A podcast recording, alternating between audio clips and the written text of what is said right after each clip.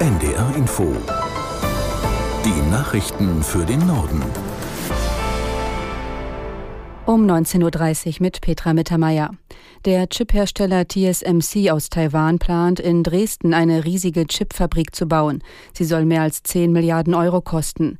Der Bund will das Projekt mit 5 Milliarden unterstützen. Aus der NDR Nachrichtenredaktion Felix Tenbaum. TSMC ist Weltmarktführer in Sachen Mikrochips. Der Konzern gilt sogar als systemrelevant für die gesamte Weltwirtschaft. Vor allem für die Autoindustrie sind Chips wichtig. Das gilt aber auch für andere Industriebereiche, die nach und nach auf ökologische und nachhaltige Produktion umstellen wollen und müssen.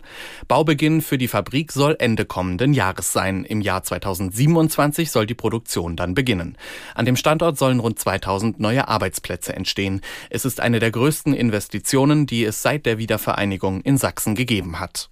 Zum ersten Mal seit 14 Jahren treffen sich aktuell die südamerikanischen Amazonasstaaten zu einem gemeinsamen Gipfel. Der Gastgeber, Brasiliens Präsident Lula da Silva, sagte zu Beginn, nie sei es mit Blick auf den Klimaschutz dringender gewesen, die Zusammenarbeit wieder aufzunehmen und auszubauen. Aus Rio de Janeiro, Anne Herberg. Bei der zweitägigen Konferenz wollen die Regierungen der acht Amazonasstaaten Lösungen zum Schutz des Regenwaldes suchen.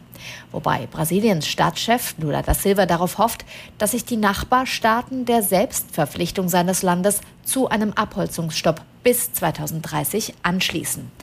Noch umstrittener ist das Thema Ölförderung im Amazonasgebiet und in der Nähe der Amazonasmündung. Umso mehr als viele der wirtschaftlich angeschlagenen Anrainerstaaten finanziell an der Förderung fossiler Brennstoffe hängen. In Slowenien haben nach den Überflutungen und Erdrutschen erste Mitarbeiter des Technischen Hilfswerks ihre Arbeit aufgenommen. Die EU-Kommission koordiniert die Rettungs- und Aufräumeinsätze. Aus Wien Wolfgang Fichtel. Slowenien setzt auf die Hilfe aus der Europäischen Union, versucht aber auch, sich so gut wie möglich selbst zu helfen. Nächsten Montag soll staatlich verordnet arbeitsfrei sein, ein Tag der Solidarität. Geplant Hilfsaktionen, Spenden für die, die sich nicht selbst helfen können. Das Wasser fließt weiter ab. Erste Teams des deutschen Technischen Hilfswerks sind in den am schlimmsten betroffenen Gebieten in den slowenischen Alpen angekommen. EU-Nachbarländer, auch die NATO schicken schweres Räumgerät. Das Landgericht Verden hat ein Verfahren gegen einen Arzt wegen fahrlässiger Tötung eines jungen Patienten eingestellt. Bedingung ist nach Angaben einer Sprecherin, dass der 53 Jahre alte Mediziner 40.000 Euro an die Familie des Jugendlichen und 60.000 Euro an die Landeskasse zahlt. Die Staatsanwaltschaft hatte dem Mann vorgeworfen, 2018 als Chefarzt in einer Rotenburger Klinik nicht die notwendige Behandlung angeordnet zu haben.